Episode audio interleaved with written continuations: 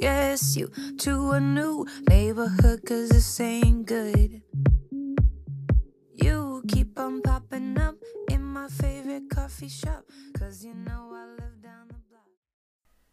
Hola, ¿cómo están?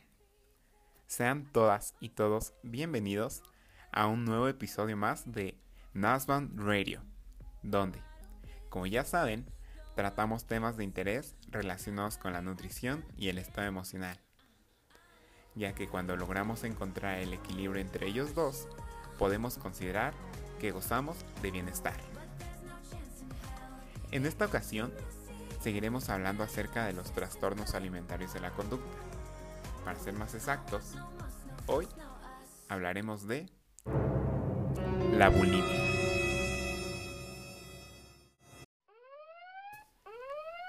Antes de comenzar el programa, cabe destacar que yo no soy un profesional de la salud. Por lo que si te sientes identificado o tienes más dudas acerca del tema, te invito a acudas a uno que te asesore. ¿Alguna vez te han ofendido o criticado por tu apariencia física? ¿Cómo te sentiste? ¿Qué hiciste al respecto? A lo largo del tiempo, en incontables ocasiones, he escuchado en la calle, en fiestas, entre amigos, en televisión, en infinidad de lugares, cómo el tema de conversación puede llegar a ser el aspecto físico de alguien. Una crítica llena de prejuicios y estigmas que llegan a las personas y las hacen sentir mal. Acción que algunas veces hemos hecho sin el afán de molestar, pero sin darnos cuenta que podemos afectar directamente la autoestima de los demás y estos comentarios pueden provocar el origen de desórdenes alimentarios. La bulimia nerviosa, o también conocida por bulimia, es un trastorno de la conducta alimentaria. Al igual que el trastorno alimentario compulsivo del que, del que hablábamos el capítulo anterior, las personas que padecen de bulimia recurren a darse los famosos atracones, que como lo mencioné en el capítulo anterior, se caracteriza por el consumo excesivo de alimentos en un periodo de tiempo corto. En este caso, las personas también tienen un sentimiento de culpa, solo que a diferencia de que en esta ocasión las personas sí buscan un método para contrarrestar o eliminar de su cuerpo la cantidad de calorías que acaban de consumir, provocándose el vómito, recurriendo a dietas extremadamente restrictivas, haciendo ejercicio de una forma excesiva o consumiendo laxantes de forma inadecuada, ya que uno de sus principales temores es engordar. ¿Cuál o cuáles son las causas de la bulimia? Cuando estaba realizando la investigación para hacer este podcast, descubrí que no hay estudios científicos que demuestren la existencia de una razón concisa. Esta afección puede ser ocasionada por un conjunto de factores, tanto biológicos, sociales, culturales e inclusive familiares.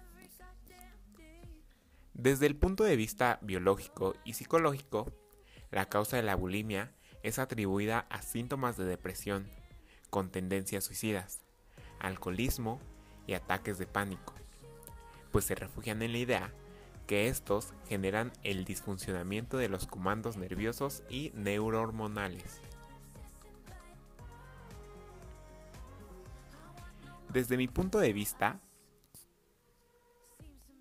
los causantes principales de esta afección están ligados directamente con los factores sociales y culturales, pues ellos son los que han atribuido y establecido los estándares de belleza imponiendo que la delgadez equivale a la feminidad y por ende a la esbeltez, imponiendo que todas las mujeres deben ser así, ocasionando que las personas quienes no pueden entrar en estos estándares se sientan mal consigo mismas.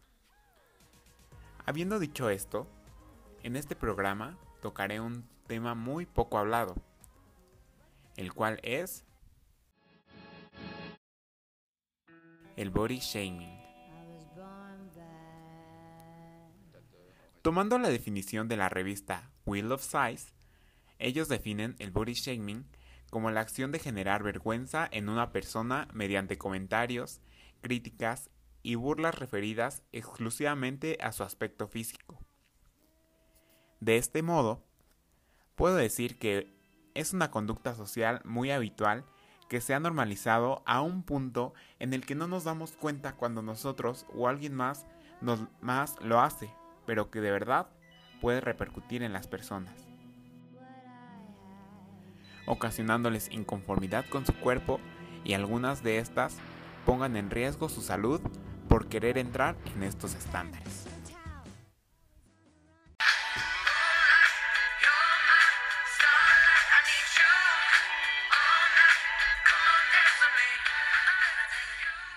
Estás escuchando Nasban Radio.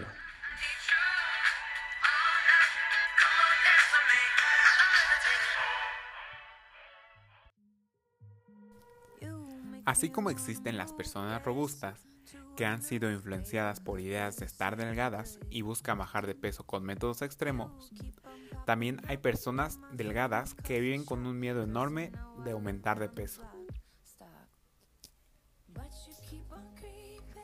Estos son algunos de los signos y síntomas de las personas que presentaron bulimia.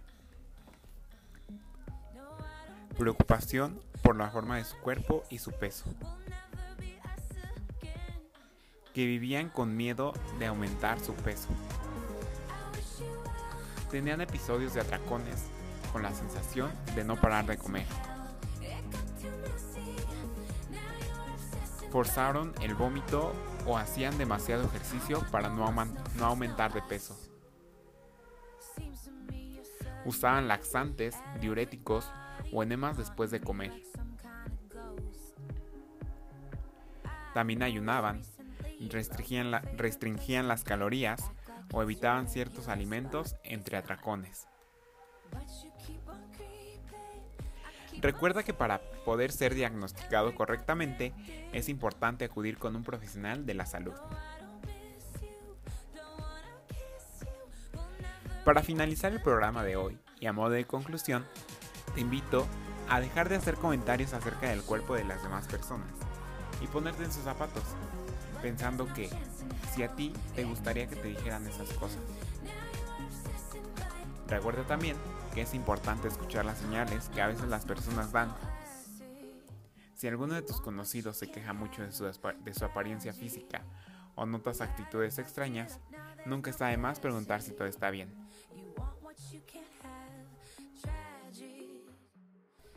Esto ha sido todo por mi parte. De este lado se despide Ángel y nos vemos en el próximo capítulo de Nasband Radio. It got too messy.